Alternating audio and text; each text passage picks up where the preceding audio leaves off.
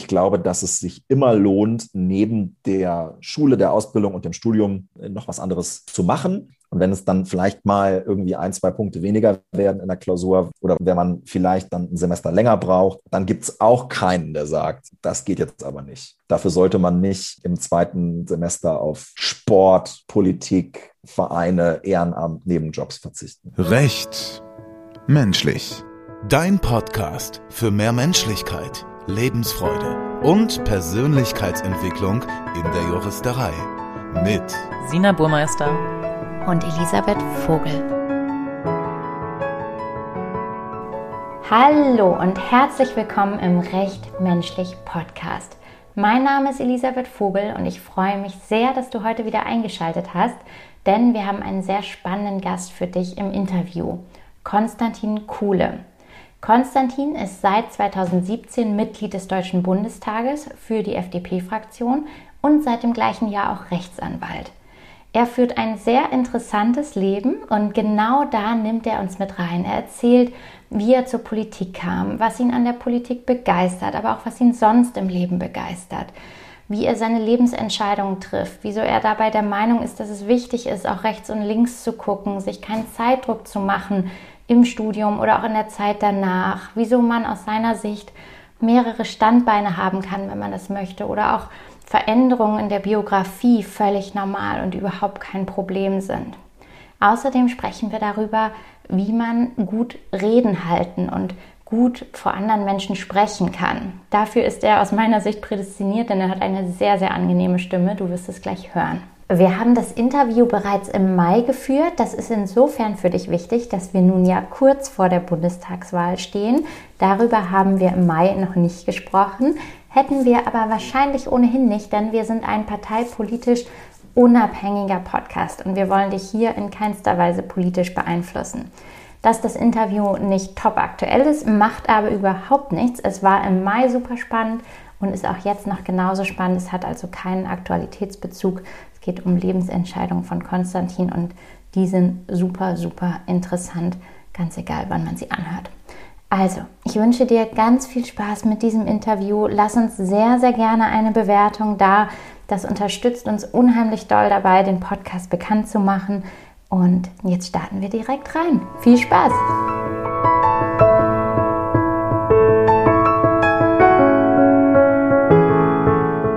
Wir haben einen ganz tollen Gast heute im Podcast, Konstantin Kuhle. Konstantin, hi, schön, dass du da bist. Hallo Sina, hallo Elisabeth. Wir starten immer mit einer Frage am Anfang, die wir gerne auch dir stellen wollen. Und diese Frage lautet, wofür bist du jetzt gerade in diesem Moment ganz besonders dankbar?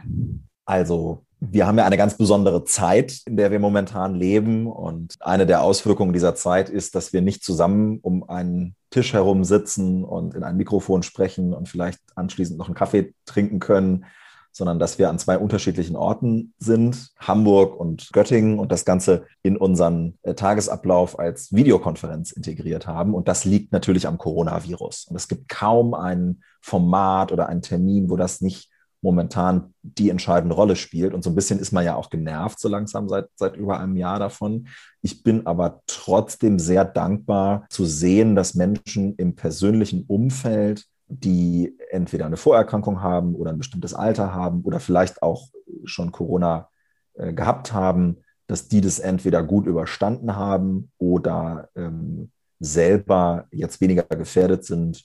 Das gibt mir ein Gefühl der Beruhigung, das ich nicht in jeder Phase der letzten 13 Monate hatte. Vielen Dank fürs Teilen. Ich glaube, da kann ich aus vollem Herzen nur zustimmen, da ich jetzt selber das ja gerade hinter mir habe und da auch einfach von Herzen dankbar bin für die Gesundheit, die wir irgendwie alle miteinander teilen und sich das immer mal wieder auch vor Augen zu führen. Deswegen danke für deine Offenheit da. Ich hätte Lust, jetzt direkt recht weit vorne in deinem Leben anzufangen, weil dein politischer Werdegang ja doch recht früh begonnen hat, nämlich schon mit 13 Jahren. Magst du uns da mal so zurückholen in das 13-jährige Ich von dir? Wie kam das, dass du dich schon so früh für Politik begeistert hast? Und was war da so der Anlass, dass du dann in die Politik gegangen bist? Also ich komme aus Niedersachsen, bin auf einem kleinen Dorf aufgewachsen und habe mich ganz früh für unterschiedlichste Dinge interessiert, bei denen ich heute gar nicht mehr sagen kann, wie das eigentlich im Einzelnen kam. Ich habe verschiedene Sportarten ausprobiert. Das war aber eigentlich im Wesentlichen immer nichts. Habe so Theater gespielt in der Schule, wie man das so macht. Und bin dann irgendwann übers Internet, weil wir damals Internet bekamen zu Hause, dort wo ich lebte, mit, mit meinen Eltern und meinem Bruder, äh, aufmerksam geworden auf den Internetauftritt verschiedener politischer Parteien. Und das war eine Zeit, 2002, 2003, wo die FDP sehr viel im Internet gemacht hat, einfach sehr früh. Da wurde viel über Programme diskutiert. Guido Westerwelle war ein paar Jahre jünger als alle anderen Parteivorsitzenden und darüber bin ich aufmerksam geworden auf die jungen Liberalen, die Jugendorganisation der FDP und äh, politische Diskussionen im Allgemeinen. Und es gab dann eine Kombination aus dem Zugang zum Internet auf der einen Seite und den Leuten, die ich vor Ort kennengelernt habe, die alle damals für mich wahnsinnig alt waren, nämlich Anfang 20, aber halt 30 Jahre jünger als viele andere Leute, die damals bei uns Politik machten. Und darauf bin ich irgendwie angesprungen und habe mich seitdem einfach sehr, sehr intensiv mit Politik immer wieder beschäftigt, habe das Gefühl gehabt, dass ich als auch sehr junger Mensch dort ernst genommen werde und habe dann eine Leidenschaft entwickelt für politische Themen und politische Debatten, die mich dann über viele, viele Jahre parallel zur Schule, zum Zivildienst, zum Studium, zum Referendariat immer weiter begleitet hat, bis zum Jahr 2017, wo es dann zu meiner hauptberuflichen Tätigkeit geworden ist. Du hast gerade gesagt, Leidenschaft entwickelt. Das finde ich spannend. Was von der Leidenschaft war damals schon da, als du wirklich angefangen hast? Und was kam neu dazu? Wie schätzt du das ein? Ist Leidenschaft was, was immer von Anfang an da ist? Kommt das? Entwickelt sich das? Vielleicht beides? Wie war das bei dir? Also man kann Leidenschaft auch entwickeln, würde ich sagen, und auch verändern. Ich würde sagen, von Anfang an habe ich es spannend gefunden, Diskussionen, die im Fernsehen oder äh, in anderen Medien dargestellt werden, runterzubrechen auf mein tägliches Leben und auf das, was ich so erlebe und äh, im Miteinander mit meinen Mitmenschen auch einfach Thema unserer täglichen Gespräche ist. Also wenn im Land Niedersachsen über ein neues Schulgesetz diskutiert wird und man ist irgendwie 16 und 17, geht zur Schule und man bekommt dann mit, was das auf die eigene Schule für Auswirkungen hat, dann kann sich daraus eine politische Leidenschaft entwickeln, weil man feststellt, in einer Demokratie ist man nicht das Objekt von politischen Entscheidungen, sondern man hat es ein Stück weit selber in der Hand, indem man in die eine oder in die andere Richtung sich entscheidet oder indem man Eindrücke teilt mit Menschen, die etwas entscheiden. Und dass wir in einem demokratischen Land leben dürfen, das dann auch noch darauf ausgerichtet ist, über ehrenamtliches Engagement und Parteien möglichst viele Diskussionen äh, rund um politische Entscheidungen äh, aufzubauen und durchzuziehen. Ähm, das hat mich sehr früh begeistert und das war schon immer da, würde ich sagen. Später sind dann in meinem Leben noch andere Leidenschaften dazugekommen, wo ich sagen würde, das fällt mir jetzt schwer, oder ich, ich, kann nicht sagen, dass das unmittelbar mit dem Politischen zusammenhängt. Ich habe ja mit 16, äh, 17 ein Jahr in Südamerika verbracht und habe schon vorher und dadurch eigentlich noch mehr eine Leidenschaft für fremde Kulturen, Reisen, Sprachen. Und äh, es war nicht immer ganz leicht und ist es auch bis heute nicht, die Leidenschaft fürs Politische mit der Leidenschaft für internationale Angelegenheiten zu verbinden, weil sich das äh, gerade mit Blick auf die Karrieren, die es in der deutschen Politik so gibt, eigentlich ausschließt. Und äh, das ist ein großes Problem. Und dann gibt es natürlich auch noch äh, ja, kleinere Leidenschaften. Ähm, es kann sogar sein, dass ich manchmal die eine oder andere juristische Frage interessant fand, aber nicht alle.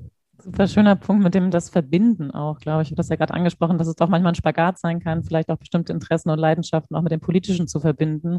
Ich habe es ja selber auch dann teilweise bei dir im Studium mitbekommen, dass du ja auch während des Studiums und auch während des Referendariats extrem viel verbunden hast und ja tatsächlich auch die klassische juristische Ausbildung dann mit deiner Leidenschaft für Politik verbunden hast. Magst du uns da mal mit reinholen, beziehungsweise auch wie das für dich damals war und vielleicht auch, was du Menschen mitgeben würdest, die halt auch eine große Leidenschaft haben, die neben dem Studium zum Beispiel läuft, wie man das gut verbunden bekommt? Ja, also da ist mir auch eine Sache besonders wichtig. Aber zunächst möchte ich sagen, dass ich Jura studiert habe, auch weil ich im politischen Bereich vielen Menschen begegnet bin, die mir immer erklärt haben, dass bestimmte Dinge aus solchen Gründen nicht gehen. Und äh, dann habe ich mir gedacht, naja, das willst du doch jetzt mal rausfinden, ob das wirklich so ist. Und habe dann eigentlich erst während des Jurastudiums gemerkt, dass das noch viel mehr ist und dass man auch andere Sachen damit anfangen kann. Und habe dann währenddessen gemerkt, dass ich bestimmte Aspekte der deutschen juristischen Ausbildung total spannend, wichtig und gut finde, aber dass ich Stichwort Internationalität, äh, Anschlussfähigkeit an internationale Karrieren, andere Aspekte der deutschen Juristenausbildung, und da gibt es noch mehr, auch stark äh, nachteilig finde. Ich glaube, dass es leider bei Menschen, die noch jünger sind als wir drei und die am Anfang ihres Studiums stehen oder am Ende ihrer Schulzeit, einige fundamentale Missverständnisse gibt. Und äh, dazu gehört erstens, dass man auf jeden Fall sofort nach der Schule anfangen muss mit dem Studium. Das ist ja nicht so, sondern ich habe Zivildienst gemacht. Ehrlicherweise weiß ich nicht, ob ich nicht vielleicht auch angefangen hätte zu studieren, wenn ich den nicht hätte machen müssen. Also ich habe jetzt gute Reden, weil man mich dazu gezwungen hat, Zivildienst zu machen, aber ich weiß nicht, ob ich es nicht vielleicht auch gemacht hätte.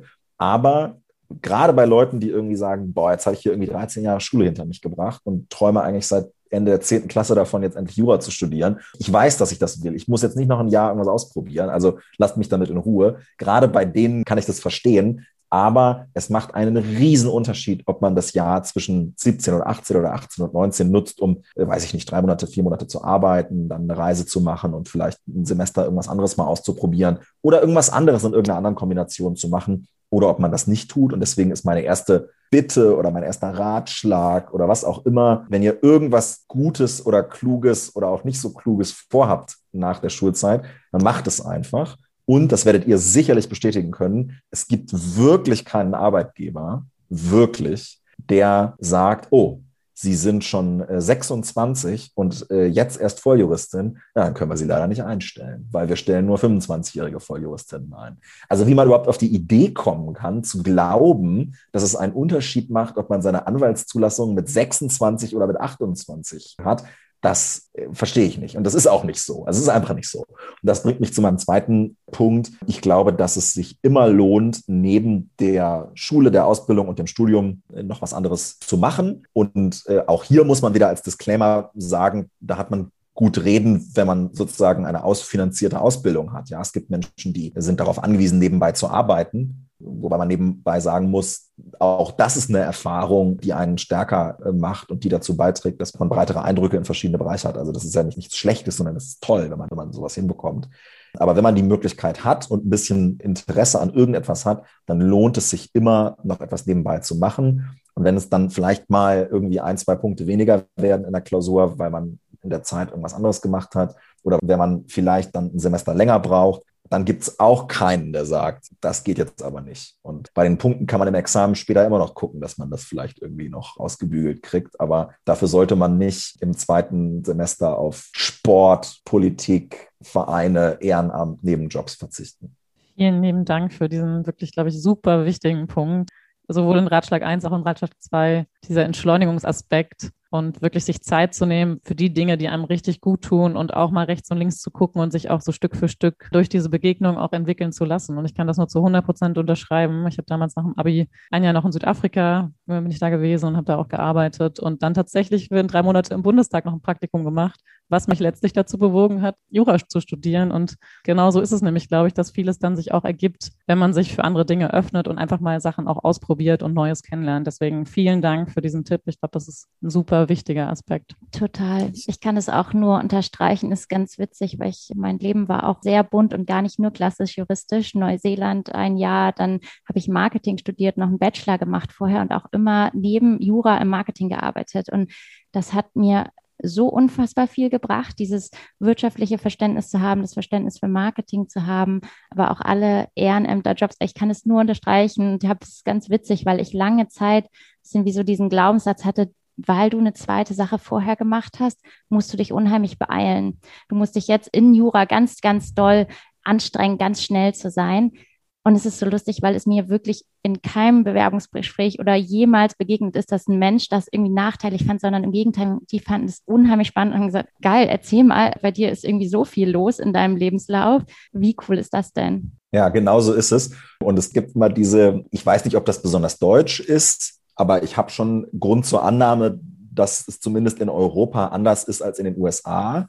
Es gibt auch in Deutschland mitunter eine Geringschätzung dafür, wenn man mehrere Standbeine hat. Mhm. Also dieses, der oder die macht ja nichts richtig. Ja, Ach, das ist irgendwie, der arbeitet irgendwie als Anwalt und dann ist er auch noch Fotograf und schreibt auch noch für eine Zeitung. Was ist der denn jetzt? Fotograf, Journalist oder Anwalt? Und wenn man die Person dann fragen würde, würde sie wahrscheinlich sagen, na ja, also ich schieße gerne Fotos, auch nicht ganz so schlecht, ja.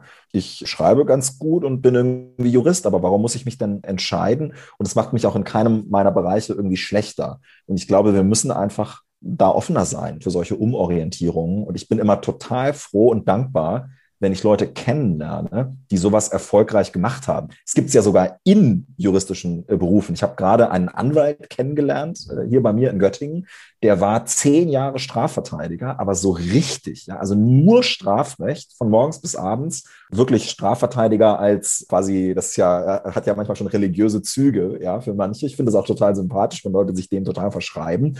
Und jetzt ist er irgendwie Fachanwalt für Gesellschaftsrecht und Notar und macht nur noch so Unternehmens Käufe und Beurkundungen und so, weil er sich halt nach zehn Jahren als Strafverteidiger irgendwie umorientiert hat. Und das finde ich toll, dass sowas möglich ist mit unserer Ausbildung und dass sowas auch nach meiner Wahrnehmung etwas mehr wird gerade. Und das wünsche ich mir auch für mich selbst als Perspektive sozusagen und kann nur dazu raten, dass man selber, wenn man irgendwo vielleicht mal Personalverantwortung hat oder so, dass man für sowas offen ist. Total cool und auch so ein bisschen den Druck rausnehmen aus der Entscheidungsfindung. Ne? Es gibt äh, keinen richtigen Lebensweg, sondern es ist irgendwie äh, ein individueller Weg und der bedeutet für jeden was anderes. Und es ist großartig, wenn jemand 30 Jahre an der gleichen Stelle arbeitet. Es ist aber genauso großartig, wenn man fünf Schlenker drin hat und ganz viele verschiedene Sachen macht. Ich finde immer so, die Hauptsache ist, man findet seins. Und das fände ich jetzt auch bei dir sehr, sehr spannend. Wann war das denn für dich klar, dass du in die Politik gehst? Würdest du sagen, dass das heute deine Berufung ist? Und gibt es auch da bei dir manchmal vielleicht so Gedanken wie, ach, hätte auch was anderes für mich in Frage kommen können? Kommt vielleicht irgendwann noch mal was anderes in Frage? Also ich habe das schon häufiger erlebt, dass man irgendwie auf meinen Lebenslauf blickt und den Eindruck hat, also das ist ja alles äh, quasi komplett gerade und genauso geplant. Und deswegen weiß ich gar nicht, ob ich die Frage so gut beantworten kann. Ich glaube, es ist erstmal noch auch so ein bisschen zu dem, was wir davor besprochen haben, wichtig zu begreifen, dass Politik in Deutschland nie oder in sehr, sehr seltenen Fällen etwas ist, das man mit hundertprozentigem Zeiteinsatz beginnt, sondern 95, 99 Prozent der Menschen, die in Deutschland Politik machen, in Anführungszeichen, machen das neben irgendetwas anderem. Und es ist total schön, dass das so ist, weil das dazu beiträgt, dass unser Austausch zwischen Bevölkerung und Menschen, die irgendwie Politik machen, intensiver und größer ist als in anderen Ländern. Und wenn man diesen Begriff der politischen Kaste verwendet, dann bekommt man dafür in Deutschland mitunter Applaus. Und ich glaube auch, dass man kritisch hinterfragen muss, wie Nachwuchsgewinnung in Parteien und politischen Organisationen äh, vonstatten geht. Ja, aber wenn man das vergleicht mit beispielsweise Frankreich oder Großbritannien, dann ist die soziale Durchlässigkeit und die Heterogenität der Menschen, die Politik machen, in Deutschland größer als in vielen anderen westlichen Demokratien. Und jetzt kann man irgendwie das ganz, ganz lange ganz schlecht reden, dass da zu viele Juristen und zu viele Lehrerinnen sitzen, ja. Oder man erkennt an, dass es gut ist, dass nicht alle an einer Uni studiert haben müssen oder auf einer bestimmten Art von privatem Internat gewesen sein müssen, wie das in anderen Ländern ist. Und ich neige eher dazu zu sagen, lass uns auch ein bisschen wertschätzen, dass unsere Politikerinnen und Politiker vielfältiger sind. Übrigens, bevor ich gleich noch was dazu sage, was schätzt ihr, wie lange ist die durchschnittliche Verweildauer einer Bundestagsabgeordneten oder eines Bundestagsabgeordneten im Bundestag? Also wie lange ist man durchschnittlich im Bundestag in Deutschland? Ich hätte jetzt gesagt, so zwei Legislaturperioden, vielleicht so acht Jahre, wobei man natürlich meistens so die Menschen vor Augen hat, die 16, 20 Jahre im Bundestag sitzen. Aber ich glaube, wenn man jetzt sich das gesamte Parlament anguckt, würde ich eher sagen, maximal ja wahrscheinlich so zwei Legislaturperioden. Okay, ich löse es gleich auf, Elisabeth ich muss sagen, ich äh, bin ein bisschen gespoilert. Ich habe äh, schon in Vorbereitung einen Podcast mit dir gehört. da ah, weiß ich die richtige Antwort. okay. okay, dann weißt du auch, dass das die richtige Antwort ist. Ich weiß, ähm, dass das die richtige Antwort ja. war. Tatsächlich, Sina, genau. du hast es gut gemacht. ja, genau. Sina hat völlig recht. Also so, so ich glaube, siebeneinhalb Jahre ist der Durchschnitt. Also acht Jahre, zwei Legislaturperioden. Und ich glaube, wenn man das viele Menschen fragen würde, dann würden die so an Wolfgang Schäuble denken, der seit 1972 im Bundestag ist und würde sagen, ja klar, 40 Jahre, politische Kaste. Das ist doch ein Teil der Gesellschaft, die sind ein Leben lang Politiker und der Rest halt nicht. Und das ist aber in Deutschland gar nicht so. Das stimmt gar nicht. Und das ist ganz wichtig, glaube ich, sich das klar zu machen. Und deswegen gehören eben da Veränderungen in der Biografie auch dazu. Bei mir war es so, dass ich immer ehrenamtlich Politik gemacht habe und auch jeden ermutigen kann, das ehrenamtlich zu machen. und es dann aber die Chance gab, wie das ein Freund von mir mal ausgedrückt hat, mal eine Saison bei den Profis mitzuspielen. Und die gab es 2017 bei der Bundestagswahl, weil sich ein Wahlkreis eröffnet hat für mich in einer Region, aus der ich komme, weil ich seinerzeit Bundesvorsitzender der Jungen Liberalen war, was einem dabei hilft, wenn man auf der Landesliste kandidiert einer Partei. Und dann habe ich eben entschieden, ich mache das jetzt, ich versuche das jetzt und äh, habe dann auch wirklich alles gegeben, um diese Position zu bekommen. Dass das sozusagen realistisch ist, hat sich so zwei Jahre vorher abgezeichnet. Also so 2015 bis 2017 hat sich das sozusagen herauskristallisiert. Jetzt bin ich sozusagen hauptberuflich Politiker seit dreieinhalb Jahren. Du hast dich so ein bisschen um den Berufungsaspekt herumgedrückt. Würdest du dazu so, noch mal ja. kurz was sagen wollen? Ja, das finde ich schwer zu beantworten, weil ähm, man das vielleicht erst retrospektiv beantworten kann. Aber ich würde schon sagen, dass ich schon, wenn ich vor vielen, vielen Jahren während des Studiums hätte sagen müssen, gibt es etwas, was du auf jeden Fall mal gemacht haben willst, dann hätte ich sicherlich gesagt, ich will mal Parlamentarier sein für eine Zeit lang. Und ich glaube, es ist wichtig, sich, sich klarzumachen, jeder Parlamentarier ist Politiker, aber nicht jeder Politiker ist auch Parlamentarier. Denn es gibt auch Minister, die sozusagen, bei denen die parlamentarische Tätigkeit nicht im Vordergrund steht. Der spezifische Charakter Parlament, also man redet über Themen, die einem wichtig sind. Man fragt, man stellt eine Verbindung her zwischen Menschen im eigenen Wahlkreis oder Betreuungsgebiet und äh, politischen Zusammenhängen, dass das schon eine, eine, Sache ist, in der ich mich sehr, sehr wohl fühle. Äh, Berufung ist ein großes Wort und erschreckt mich etwas. Also ich habe ein bisschen Angst, wenn ich jetzt sage, es ist meine Berufung, dass ich dann nicht mehr kritisieren darf. Deswegen würde ich mich da etwas zurückhalten.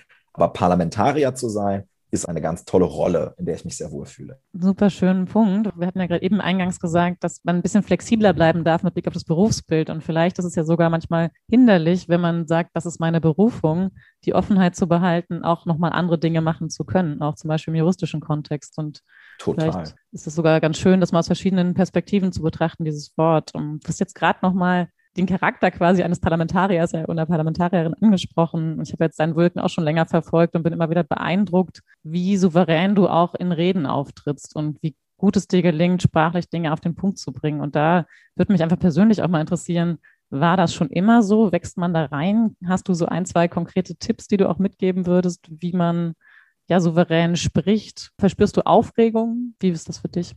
Also ich habe das einfach schon sehr, sehr früh, sehr intensiv angefangen, immer wieder zu tun. Also öffentliches Sprechen ist für mich Teil meines Lebens, seit ich zwölf, 13 Jahre alt bin, weil ich sehr früh mit so politischen Geschichten angefangen habe, aber auch mit Theater. Und äh, ins Theater zu gehen oder das Theater oder Theaterstücke lesen, das ist so eine andere Leidenschaft, eine kleine Leidenschaft vielleicht, die ich noch habe. Und ich habe irgendwann dann in der, in der, Schule mal angefangen, so wie das so ist, mit so Theater-AG-Geschichten. Und da lernt man halt viel über Improvisation, Stimme, Auftreten, Aufregung. Da lernt man einfach sehr, sehr viel über sich. Und äh, wenn man das dann irgendwann kombinieren kann mit Politik oder auch mit juristischen Einsätzen sozusagen, dann äh, entwickelt man irgendwann eine gewisse Form der Grundsouveränität. Also Grundsouveränität bedeutet, dass man weniger Zeit zur Vorbereitung braucht. Und man entwickelt so ein bisschen auch einen Blick auf das eigene Reden.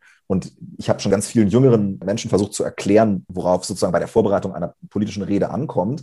Und da ist mir immer wichtig, dass man erstmal sich darüber klar wird, was es für ganz unterschiedliche Formen der Rede gibt. Und man kann das einteilen in zwei Kategorien oder in zwei Fragen. Und die erste Frage ist, wie lang ist eine Rede? Und die zweite Frage ist, wie oft halte ich sie? Wenn ich bin Generalsekretär der FDP Niedersachsen und der Generalsekretär der FDP Niedersachsen hat eine ganz wichtige Aufgabe. Und das ist im Januar auf ganz vielen Grünkohl essen, Grünkohl zu essen und eine politische Rede zu halten. Und das ist eine Rede, die man den gesamten Januar und Februar im Grunde genommen immer wieder hält. Weil es gibt Themen, die sind einfach aktuell die Rede ist relativ lang, aber man hält sie sehr, sehr häufig. Also eine lange Rede muss man natürlich intensiver vorbereiten als eine kurze Rede. Aber eine Rede, die man immer wieder hält, da braucht man sich gar nicht mehr vorbereiten. Da stellt man sich einfach hin und hält halt einfach die Rede, macht noch fünf Minuten vorher irgendwas zur aktuellen Situation. Und das ist ein ganz wichtiger Tipp von mir. Also man muss erstmal die Frage beantworten, wie oft will ich die einsetzen? Ja, ist das wie ein Künstler, der jeden Abend ein Programm abzieht? Dann muss ich mich da sehr intensiv mit beschäftigen, aber irgendwann habe ich es halt drin.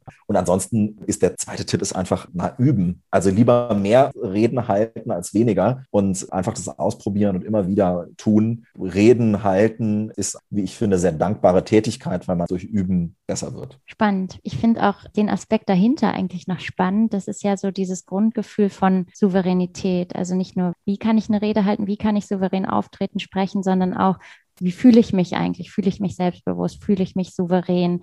Kannst du uns mal mit reinnehmen in deinen Kopf, wenn jetzt jemand zuhört und sagt, oh, ich bin einfach nicht so souverän, ich bin nicht so selbstbewusst. Ja, also ich habe eine Frage in meinem Kopf eigentlich immer, die ich mir eigentlich selber ganz gut immer beantworten kann. Und die knüpft genau an das an, was ich vorher sagte, nämlich an die Frage, bin ich für diesen Termin vorbereitet? Weiß ich, was da auf mich zukommt?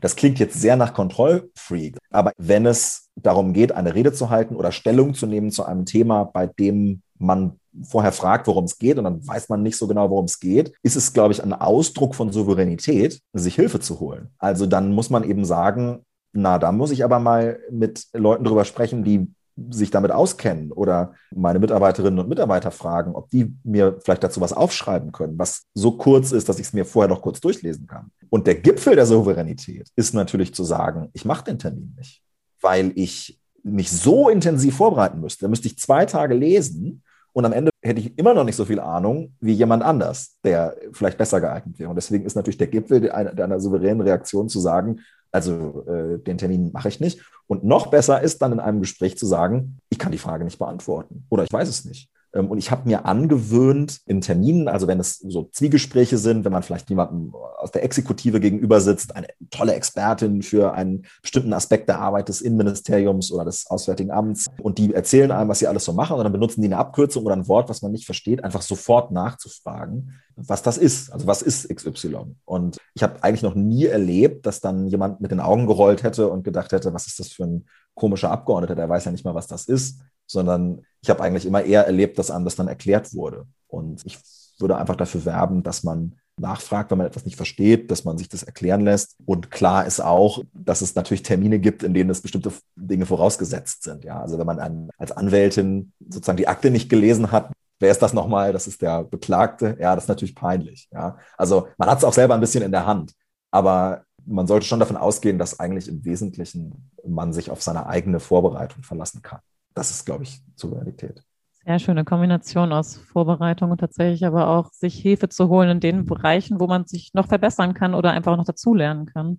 Und da würde ich Total. jetzt gern von dir wissen, wie war das denn für dich? Weil es gibt natürlich schon so Momente wie beispielsweise die erste Rede, die man im Bundestag hält oder vermutlich auch andere Situationen in deinem politischen Bereich.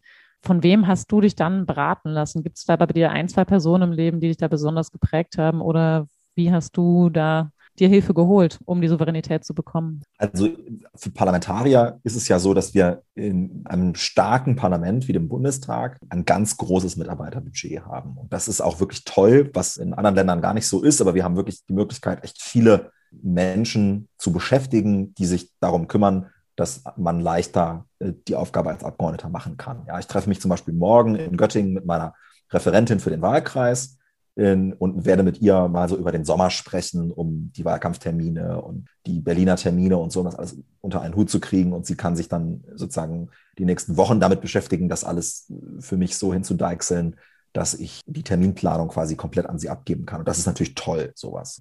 Genauso ist es dann bei Inhalten auch, wenn man einen Gesetzentwurf der Bundesregierung hat, der 150 Seiten lang ist und man hat aber eine Sitzungswoche, in der man die ganze Zeit selber zuhören und sprechen muss, dann fällt es manchmal schwer, aus den 150 Seiten jetzt so den Paragraphen rauszufinden, wo die eigene Zuständigkeit berührt ist. Und wenn man dann jemanden hat, der sagt, hier, guck mal auf Seite 74, die Begründung ist auf Seite 89 und der eigene, eine Absatz ist es im Grunde, dann hilft einem das. Und äh, da hat man tolle Mitarbeiter. Die sind natürlich an der Seite und unterstützen einen dabei. Also das ist das eine. Das andere ist, man hat natürlich immer Leute, in derselben Rolle wie man selbst, bei denen man sich Dinge abschaut. Also kein Mensch ist so souverän, dass er in eine neue Aufgabe startet und ohne jegliches Vorbild positiv wie negativ oder neutral. Ja, manchmal hat man auch einfach Leute, die machen bestimmte Dinge gut und bestimmte Dinge würde man anders machen. Niemand ist so souverän, dass er sozusagen das alleine machen würde, sondern wir sind immer alle beeinflusst von Reden oder Rednerinnen oder Rednern vor uns und nach uns. Und ähm, da gibt es halt Kollegen aus allen Fraktionen, wo ich zugehört habe und mir gesagt habe, Mensch, so eine Rede willst du auch mal halten. Oder so willst du da auch mal rangehen. Und ich weiß noch genau, an dem Tag, an dem ich meine erste Rede hatte, habe ich zwei Reden gehalten. Und das eine war eine aktuelle Stunde, da hat man keinen Antrag, zu dem man spricht. Und das andere war aber ein Antrag. Und ich weiß noch genau, mit welcher Akribie ich an diesen Antrag rangegangen bin und mir den wirklich fünfmal durchgelesen habe und jedes Wort dreimal. Und in der Debatte habe ich dann festgestellt, dass viele Kolleginnen und Kollegen also die haben halt den Antrag, ja, ich rede jetzt zu folgendem Antrag und dann haben die im Grunde genommen gesagt, was sie dazu immer schon mal sagen wollten. Aber so jetzt anhand des Halbsatzes, der ihnen da irgendwie nicht gefiel, war das gar nicht so sehr. Ähm, und das hat mir unheimlich geholfen. Also zu sehen, dass man am Ende immer eine eigene Verantwortung für das trägt, was man sagt. Und damit eben auch den Grad an Detailschärfe selber steuern kann. Deswegen würde ich sagen, die Mitarbeiter sind es, es sind die Kollegen, und da gibt es sicherlich auch sozusagen Ältere, die einfach souveräner sind, ja. Was ich auch finde, wenn ich jetzt so an das Thema Souveränität denke und aber auch einen kleinen Schwenk gleichzeitig mache, was so mit dem Politiker oder was ich schnell mit dem Politikerberuf heute assoziiere, im bisschen negativen Sinne, ist, dass wir so irgendwie so uns angewöhnt haben, so nehme ich es als wahr, als Gesellschaft so unheimlich bewertend zu sein und schnell ein Shitstorm irgendwie da ist. Und das etwas wäre, wo ich jetzt, wenn ich denke, will ich in die Politik gehen oder mich vielleicht auch einfach nur engagieren, wo ich denken würde, oh, möchte ich das? Bin ich souverän genug, stark genug, klar genug? Halte ich das aus? Habe ich da Lust zu? Magst du dazu mal was sagen? Weil ich finde, das ist so ein wichtiges Thema eigentlich und gleichzeitig ist es unheimlich schade, finde ich, wie sich das zu so einer unheimlich bewertenden Kultur irgendwie entwickelt. Ja, das ist ein Teilaspekt einer größeren Frage, nämlich was man aushalten können muss als Politikerin, Politiker oder schon als einfaches Mitglied einer Partei, das mal zu einer Sitzung geht. Da geht das nämlich schon los. Also das ist, wir uns nochmal klar machen, 100 Prozent der Menge, über die wir sprechen, Menschen, die Politik machen, davon ein Prozent hauptberuflich und der Rest, das geht, betrifft aber alle sozusagen. Also man muss erstmal völlig sinnlose Termine und Sitzungen aushalten. Damit geht es schon mal los. Bevor wir überhaupt über die, es gibt ja sozusagen die Sachen, die einem wirklich wehtun oder wo es wirklich zur Sache geht und, und hässlich wird und auch sozusagen über die sozialen Medien viel passiert und so, da äh, kann ich auch noch was zu sagen. Aber es geht schon mal damit los, dass extrem viel Zeit für völlig sinnlose Debatten drauf geht. Und das ist natürlich schlimm. Also, dass sozusagen man dann sich überlegt, Mensch, ich habe jetzt eine tolle Ausbildung. Ich habe immer mein politisches Interesse zurückgestellt, weil ich gesagt habe, ich mache erstmal das Examen. Und dann sagt man, und jetzt gucke ich mir das an. Und dann hat man irgendwie das Gefühl, oh, ach so, wird hier diskutiert ach so, es melden sich alle Männer äh, zu Wort, die hier sind, um dann einfach nochmal zu sagen, was irgendwie sie gerade so zu Mittag gegessen haben, ja, und was das halt mit der allgemeinen Lage der Partei zu tun hat. Und dann kommt man irgendwie nach Hause, ist 23 Uhr und man denkt sich, ja gut, dann hätte ich ja eigentlich auch an meiner Dis weiterschreiben können. Ne? Das auszuhalten, das kann nur ein bestimmter Typus Mensch. Und das ist ein großes Problem, weil das dazu führt, dass bestimmte Menschen aus politischen Entscheidungen ausgeschlossen werden, deren Expertise man eigentlich sehr gut brauchen könnte im politischen Raum. Das ist sozusagen echt ein Problem. Ja. Eine Sache, die da hilft, sind feste Endzeiten. Also wenn man sagt, die Kreisvorstandssitzung ist von 19 bis 21 Uhr und man sagt um 21 Uhr, sorry, wir sind jetzt durch, aber wir müssen doch noch, ja, es geht jetzt aber nicht, weil ist halt vorbei. So und Babysitter geht halt um 21.30 Uhr und bis dahin müssen die Leute halt wieder zu Hause sein. Das ist super hilfreich und super gut, aber man muss echt viel äh, Gelaber aushalten. Das ist schon so. Und man labert selber auch viel. Ne? Also man trägt auch selber dazu bei. So, und dann gibt es natürlich Situationen, in denen es, also es gibt in der Politik eine sehr starke Polarisierungslogik. Also man wird sehr schnell in wir oder die Situationen gefangen innerparteilich wie im Parlament und überhaupt. Also man sozusagen ein System, was darauf ausgelegt ist, dass man am Ende über einen Text oder eine Frage mit Ja oder Nein abstimmen kann. Am Ende musst du halt entscheiden, ob du es mitmachst oder nicht. Also man kann darüber sehr, sehr lange diskutieren und sich auch bewegen und so, aber am Ende muss man die Hand entweder heben beim Ja oder beim Nein.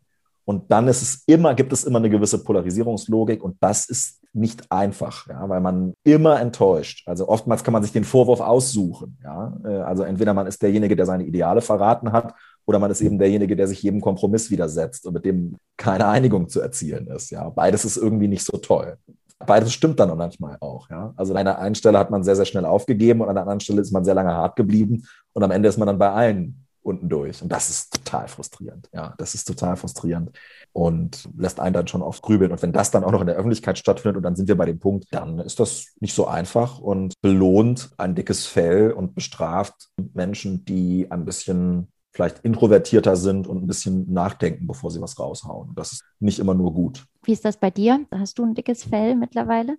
Ich merke das immer, wenn ich mit Menschen spreche, die in Unternehmen tätig sind oder in Gruppen arbeiten und die mir davon berichten, dass sie persönliche Schwierigkeiten haben mit einer Kollegin oder einem Kollegen. Das gibt es ja immer. Also man hat ja überall, wo Menschen zusammenarbeiten, kommt es zu sozialen Konflikten. Es gibt explizite oder implizite Hierarchien, es gibt irgendwelche Codes. Und wenn ich da so höre, was da mitunter passiert, da denke ich mir dann schon manchmal, habe ich ja jede Woche, ja, stelle ich nicht so an. Ja. Ist ein, ein schwieriger Satz, ja, stelle ich nicht so an, weil Menschen sind unterschiedlich und, und machen unterschiedliche Erfahrungen.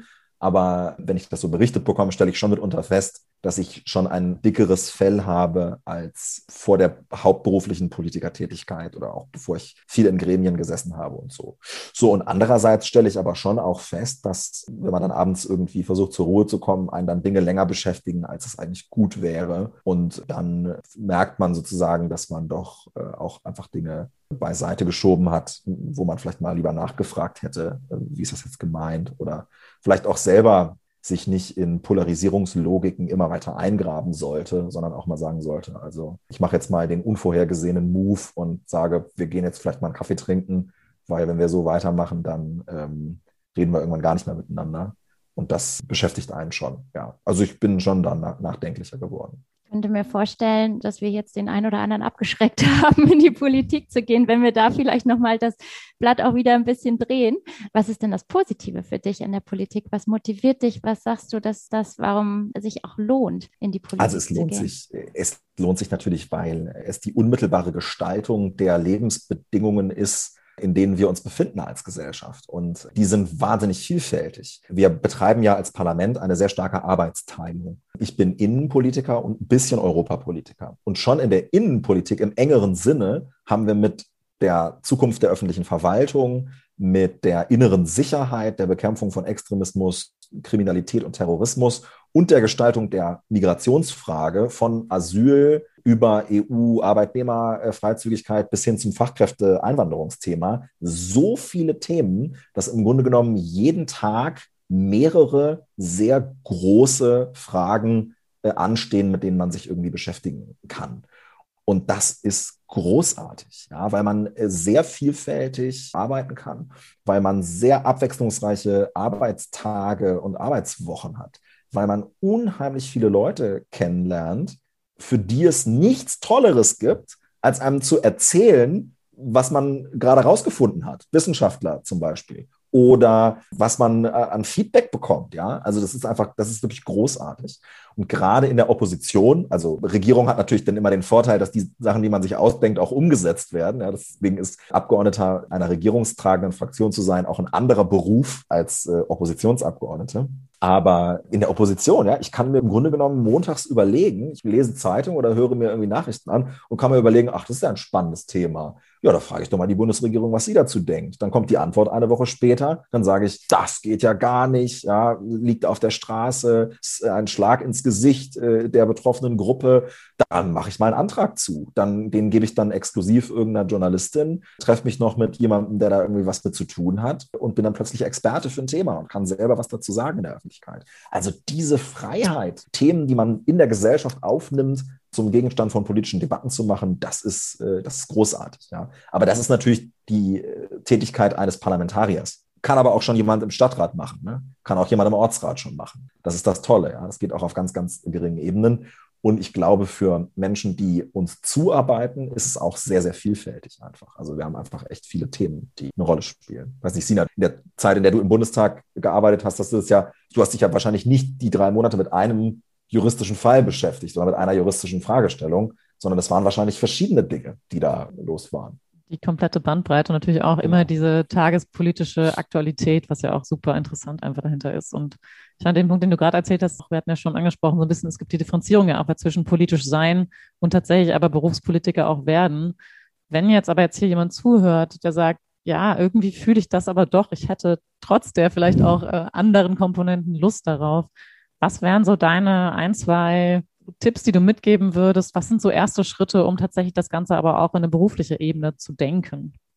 Also hier gibt es auch wieder ein kleines Problem oder einen Disclaimer sozusagen, den man vorweg schicken muss. Und äh, das ist, also wenn, wenn Außerirdische nach Deutschland kommen würden und fragen würden, boah, ihr müsst uns mal das politische System erklären, ja, dann müsste man erstmal mit dem Föderalismus beginnen, den zu erklären, weil das der entscheidende Faktor bei der politischen Nachwuchsgewinnung oder Förderung oder des, der gesamten Logik eigentlich in Deutschland ist. Ja, also jetzt hatte gerade die SPD ihren Bundesparteitag und hat Olaf Scholz zum, in Anführungszeichen, Spitzenkandidaten gewählt. So, wenn wir da jetzt als äh, Juristinnen und Juristen das mal auf die Goldwaage legen würden, dann würden wir rausfinden, das stimmt ja gar nicht. Es gibt nämlich gar keine Spitzenkandidaten. Olaf Scholz ist Spitzenkandidat der SPD in Brandenburg. Christian Lindner ist Spitzenkandidat der FDP in Nordrhein-Westfalen. Markus Söder wäre Spitzenkandidat, der hätte auf keinem Wahlzettel gestanden, außer halt in Bayern bei der CSU, weil der Aufbau des politischen Systems zutiefst von unten nach oben ist. Und deswegen ist es immer so witzig äh, zu beobachten. Ich will mich da nicht drüber lustig machen, aber es zeigt halt sozusagen die, die, die falsche Wahrnehmung, dass Leute sozusagen in Berlin anklopfen und sagen, ich will jetzt hier in der Politik mitentscheiden. Das ist der falsche Ort. Die Leute müssen in ihrem Heimatort oder da, wo sie wohnen, anfangen anzuklopfen, wenn sie politisch mitentscheiden wollen weil da wird es gemacht, ja. Also ich meine, Berlin ist ein, da gibt, da wohnen auch Menschen, man kann auch in Berlin anfangen, Politik zu machen, aber dann fängt man halt auch in, auf Bezirksebene an. Das ist sozusagen ganz wichtig, sich das klar zu machen, dass politische Tätigkeit und politisches Engagement, wenn man selber auf dem Wahlzettel stehen will oder selber vor der Kamera stehen will oder seinen Namen dafür hergeben will und sein, seine Zeit, dann beginnt das eben vor Ort. Und deswegen würde ich jedem raten, wirklich im Kreisverband oder Ortsverband der Partei, die man interessant findet, vorbeizuschauen und sich das anzugucken. Und wenn man dann sagt, hoppla, ich bin euer nächster Bundestagsabgeordneter, dann werden die wahrscheinlich sagen, ach so, na, das wussten wir ja noch gar nicht. Äh, deswegen empfiehlt es sich da dann einfach mit dem anzufangen, was es so gibt. Und oftmals hängt es dann sehr stark von Zufällen ab und von äh, Gelegenheiten, dass äh, die sich bieten oder auch nicht bieten. Und, und, so sollte man damit beginnen. Ja, also auf wirklich lokaler Ebene anzufangen, das empfiehlt sich und äh, sich einfach Dinge anzuschauen und dann gucken, was einem gefällt. Das ist der richtige Weg. Und da lernt man einfach auch wirklich sehr, sehr viel dann. Man kann natürlich auch beides machen. Ne? Also man kann auch, auch sagen, ich bin vielleicht jemand, der fünf oder zehn Jahre ähm, als Rechtsanwältin oder Rechtsanwalt arbeiten will, soll es ja geben. Und dann geht man in die Justiz ähm, oder geht in, in die Verwaltung. Und das ist natürlich dann vielleicht auch ein guter Zeitpunkt, um zu sagen, jetzt engagiere ich mich mehr und mache das vielleicht noch nebenbei. Es gibt auch tatsächlich sehr viele prominente Beispiele auch in der Politik, sei es ja, eine Katharina Barley oder ähnliche Personen, die auch erst aus einem klassischen juristischen Kontext kommen und dann erst später auch in die Politik gehen. Das ist ja durchaus auch ein häufig aufkommender Weg. Aber danke fürs Teilen. Ich glaube, das war ein guter Tipp auch für unsere Hörer genau. und Hörerinnen. Leider angesichts der Zeit dürfen wir jetzt auch schon gegen Ende kommen. Wir haben immer kurz, bevor wir unsere letzten Abschlussfragen stellen, noch so ein kleines Spiel vorab und würden dich bitten, wenn du das hättest, die Sätze zu vervollständigen zunächst. Ich gebe mir Mühe. Angefangen mit Freiheit bedeutet für mich eine Sache um ihrer selbst willen tun zu können. Jura ist nützlich. Mit Paris verbinde ich? Mein Erasmus-Semester natürlich ähm, und eine ganz tolle Stadt, in der ich gerne auch noch mal ähm, länger, länger mich aufhalten würde. In der FDP-Bundestagsfraktion habe ich den Ruf des Ach, das ist schwierig. Das müssten wahrscheinlich eher Kolleginnen und Kollegen von mir beantworten. Dann ändere ich das mal ab. In der FDP-Bundestagsfraktion hätte ich gerne den Ruf des. Äh, das, ist, das, ist, das gefällt mir besser, ja. Ich würde mich total darüber freuen. Das fände ich wirklich schön, wenn nach vier Jahren Bundestag irgendwie wahrgenommen würde, innerhalb und außerhalb, dass dem Coole das richtige Verhältnis von Sicherheit und Freiheit wirklich am Herzen liegt und dass Bürgerrechte in der digitalen und in der analogen Welt, dass das etwas ist, wofür Leidenschaft bei mir vorhanden ist und dass man da auch einerseits auf mich zählen kann, aber auf der anderen Seite auch mit mir rechnen muss. Schön. Weiterer Satz. Wenn ich eine Stunde mehr am Tag Zeit hätte, würde ich in dieser Puh, schlafen, lesen, mehr spanischsprachige Podcasts hören, Sport machen und noch vieles mehr. Ich sehe, du brauchst noch mehr als eine Stunde am Tag. Da passt der nächste Satz aber sehr gut dazu. Wenn ich Spanisch spreche, fühle ich mich. Zu Hause. Wenn ich die Wahl zwischen Jamaika oder Ampel hätte, Desolé. Ähm, als Reiseziel oder als, äh, als politische. Ähm die Antwort auf die Frage, darfst du, darfst du es finden? Ja, kann man das kann ich das weitergeben? Also, das ist natürlich eine Frage, die alle brennend interessiert das Problem ist so ein bisschen, dass die CDU kein Wahlprogramm hat und man deswegen nicht genau sich angucken kann, was jetzt mit der CDU, der CSU geht oder nicht. Die SPD und die Grünen haben Wahlprogramme und diese Wahlprogramme sind sehr weit entfernt von unserem Wahlprogramm, sodass ich eine Ampel nach der Ampelkoalition nach der Bundestagswahl 2021 eher für unwahrscheinlich halte. Wie wahrscheinlich eine Jamaika-Koalition ist, hängt aber davon ab, dass die Union mal etwas macht, was sie noch nie gemacht hat, nämlich über politische Inhalte sprechen. Und das ist etwas, was ich an den Grünen und der SPD sehr schätze. Auch wenn ich bei vielem anderer Meinung bin, kann man sich mit ihnen über Politik unterhalten. Ja, das ist bei der Union leider nicht so. Die haben 16 Jahre, ja, das wird schon handwerklich alles, machen wir schon alles irgendwie. Aber das ist halt noch kein politisches Programm. Und da bin ich gespannt, was jetzt kommt. Spannende diplomatische Antwort. naja, so diplomatisch war die aber nicht. Ja, ich glaube, im Rahmen der Möglichkeiten noch diplomatisch genug. Ja, im Rahmen, das stimmt. Ja. Der letzte Satz, der mich persönlich auch besonders interessiert, für Europa wünsche ich mir. Ich wünsche mir für Europa, dass, wir haben viel über Leidenschaft gesprochen, aber dass die Leidenschaft und die Hingabe, mit der frühere Generationen dieses Projekt Europa-Europäische Union gebaut haben und weiterentwickelt haben, dass wir uns davon auch ein bisschen anstecken lassen. Gar nicht als Retrospektive, früher war alles besser, sondern der Spirit ist einfach komplett verloren gegangen. Wir müssen uns mal klar machen, dass 2004 über eine europäische Verfassung diskutiert worden ist. Die war sogar fertig. Und jetzt, wenn man das sagt, dann ist man ein absoluter Träumer. Und wenn wir uns mal klar machen, welchen langen Weg wir bei der europäischen Integration jetzt schon zurückgelegt haben, dann würde ich mir einfach wünschen, dass da noch was kommt und dass wir jetzt nicht jede Form von Vertiefung der europäischen Integration als äh, weltfremd äh, abtun, sondern da ist einfach noch richtig viel zu tun und äh, müssen wir jetzt mal so ein bisschen vorankommen bei dem Thema. I couldn't agree more. Aber ich glaube, wenn wir da jetzt einsteigen, dann sind wir noch zwei Stunden dabei. Das machen wir nächstes Mal. Elisabeth weiter. Ich stelle dir mal unsere letzten Abschlussfragen. Und zwar lautet die erste, wir haben jetzt viel über Politik geredet, es geht jetzt wieder ein bisschen mehr um Jura. Wenn du eine Sache in der Juristerei verändern könntest mit einem Fingerschnips, welche wäre das? Das Referendariat würde ich komplett anders organisieren. Es ist ja so, wenn man im ersten Staatsexamen irgendwie einigermaßen erfolgreich war und im zweiten nicht, dann sagt man hinterher natürlich, also das zweite Staatsexamen, das müsste man mal reformieren, weil das geht ja gar nicht. Deswegen ist sozusagen man selber auch immer ein bisschen Kind seiner eigenen Erfahrung. Ich würde mir aber trotzdem wünschen, dass auch Leute, die gute Noten schreiben und irgendwie durch dieses System durchgekommen sind, dass die nicht dann die nächsten 40 Jahre immer erzählen, äh, ich musste da auch durch, jetzt stellt euch nicht so an. Ich glaube, es gibt einige Dinge, die grundlegend anders gemacht werden müssen, auch mit Blick auf ähm, das Studium und das erste Staatsexamen, aber wo ich wirklich sagen muss, was richten wir da eigentlich an? Ist das Referendariat. Also wir lassen die Leute da irgendwie fünf Stunden mit einem Stift eine Anklageschrift schreiben. Wenn da irgendwie äh, dann was falsch ist, dann schreiben wir daneben, ja, ist ja nicht praxistauglich. Ja, da sage ich, ja, natürlich ist das nicht praxistauglich, weil die Anklageschrift wird ja, also das ist ja eine komplizierte Akte und das wird ja am Computer gemacht, damit man hin und her springen kann. So, das, ist, natürlich hat nichts mit der Praxis zu tun. Solche Computerdinger hat man übrigens geschrieben während der Ausbildung. Das hat man ja gemacht während der Staatsanwaltsstation. Da hat dann vielleicht jemand gesagt, Mensch, Sie wären aber eine gute Staatsanwältin. Ich gebe Ihnen 17 Punkte in der äh, Staatsanwaltsstation und ich hoffe, wir sehen uns in anderthalb Jahren wieder. Das legt man dann zu den Akten, diese Aussage der Ausbilderin, um dann zwei Jahre später anhand einer Fake-Akte, die man per Hand bearbeiten muss, zu sagen, Sie wären keine gute Staatsanwältin. Und das, was da vorher drin stand, spielt keine Rolle. Ich würde Folgendes vorschlagen. Wir machen am Ende jeder Station ein Panel, bei dem man geprüft wird anhand echter Akten und seiner eigenen Performance in der Station. Und wenn man dann gut war, kriegt man halt eine gute Note und wenn nicht, dann, dann nicht. Und man ist trotzdem Volljurist, man muss alles machen. Ja, keine Sorge, wir wollen es nicht abschaffen.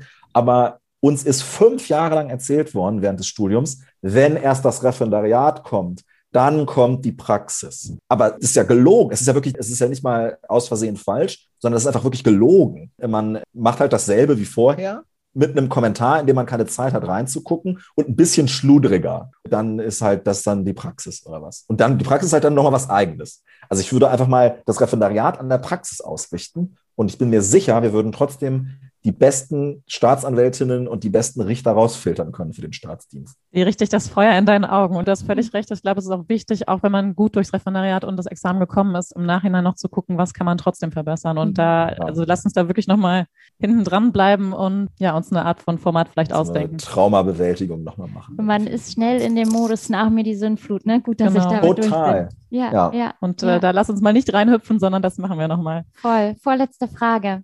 Und zwar, es geht uns ja hier in dem Podcast auch darum, eine Inspiration zu sein für die Zuhörerinnen und Zuhörer. Und deswegen eine bisschen größer aufgehangene Frage. Wenn du jetzt mal so auf dein Leben zurückschaust und auf deine Erfahrungen, was würdest du sagen, was sind so drei Learnings aus deinem Leben, äh, man könnte auch sagen Lebensweisheiten, die du teilen würdest? Also ich glaube, dass, ich hoffe, dass ich noch ein bisschen länger lebe und deswegen hoffen wir auch. Ähm, mal schauen, vielleicht kommt da noch was dazu. Aber ich würde die beiden Sachen sagen, die ich vorhin gesagt habe. Also man sollte sich, wenn es die Chance gibt zur Entschleunigung zwischen zwei Lebensabschnitten, ob das zwischen Schule und Ausbildung oder Studium ist oder vielleicht auch später, dann sollte man sie auch nutzen, wenn es in einem selbst den Wunsch gibt, sowas zu tun. Ja, wenn nicht, dann nicht, dann lässt man es halt. Aber wenn es ein bisschen den Wunsch gibt, sowas zu tun, dann sollte man das machen. Und man sollte sich nicht einreden lassen, dass man nicht auf mehreren Hochzeiten tanzen kann. Also man kann halt auch mehrere Sachen machen. Und dass man mehrere Sachen macht, heißt nicht, dass man in einer Sache schlechter ist als in der anderen, sondern kann auch heißen, dass man besser darin ist, weil man Eindrücke hat aus einem anderen Lebensbereich. Und vielleicht sogar mehr Freude. Das erlebe ich ehrlicherweise ganz Ja. häufig, dass ich oft, wenn ich noch, noch andere Dinge mache, jetzt sei es auch meine Coaching-Ausbildung, die ich berufsbegleitend auch am Wochenende mal mache, dass ich dann Montagmorgens mit viel mehr Freude auch in die Kanzlei gehe, weil es einfach auch eine Kombination aus vielen Dingen ist. Und das kann auch durchaus für noch mehr Motivation in einem klassischen Bereich dann auch wieder sorgen. Deswegen danke. Das- Richtig ja. schönes Learning. Das, das hoffe ich, dass es so ist. Ja. Dann die letzte Frage. Welcher Jurist, welche Juristin inspiriert dich persönlich ganz besonders und wen würdest du gerne hier im Podcast hören? Oh, das ist eine tolle Frage. Also alle Menschen in meinem persönlichen, privaten Umfeld, die sich mit 30, 40, 50 beruflich komplett umorientieren. Das zieht mir wirklich die Schuhe aus. Da denke ich mir immer, wow, das finde ich großartig. Und ich habe einen, jetzt habe ich eine ganz wichtige Politikerfähigkeit, ist sich während man redet, die nächste Antwort auszudenken. Aber das gilt, glaube ich, auch für den einen oder anderen juristischen Beruf. Ich habe jetzt einfach mal sozusagen einen Vorschlag für jemanden. Und zwar schlage ich vor, äh, Mehmet Daimar-Güler als äh, Gast äh, einzuladen. Mehmet ist Rechtsanwalt und ist äh, sehr involviert gewesen in den NSU-Prozess als Opfervertreter, ist momentan sehr fokussiert auf Opfervertretung in politischen Strafverfahren und hat aber schon ganz viele andere Sachen auch vorher gemacht. Und ich könnte mir vorstellen, dass er zu der Frage, wie man als Juristin, als Jurist unterschiedliche Sachen so ausprobieren und machen kann, was beitragen könnte. Vielen lieben Dank für den tollen Tipp und auch für dieses wunderbare Gespräch. Danke auch von Sehr meiner gerne. Seite. Gerne. Sehr, sehr inspirierend. Ja, richtig, Schön, dass richtig du da schön. warst. Absolut. Also Hat Spaß gemacht. Vielen Dank. So, das war's. Ich hoffe, das Interview hat dir gefallen. Lass uns super gerne eine Bewertung da, wenn das der Fall ist. Die Bewertungen helfen uns unheimlich doll, den Podcast noch bekannter zu machen. Wir haben letzt schon die Nachricht bekommen, dass wir ganz, ganz unten irgendwo aufgetaucht sind in den Wirtschaftscharts bei Apple und das macht wirklich viel aus. Also wenn wir uns da schaffen, nach oben zu arbeiten, werden noch viel, viel mehr Menschen den Podcast angezeigt bekommen und dementsprechend die Chance haben, ihn zu hören. Und wir sind der Meinung, dass das Thema Menschlichkeit, Persönlichkeitsentwicklung in der Juristerei ganz, ganz viele Menschen erreichen darf. Und da kannst du uns sehr, sehr gerne unterstützen. Ich wünsche dir jetzt einen wunderbaren Tag, Mittag, Abend, Nacht. Und wenn du Anregungen, Feedback oder irgendetwas anderes zu uns sagen möchtest, uns geben möchtest, dann schreib uns jederzeit gerne eine E-Mail oder melde dich bei uns über Instagram. Bis dann. Ciao, ciao.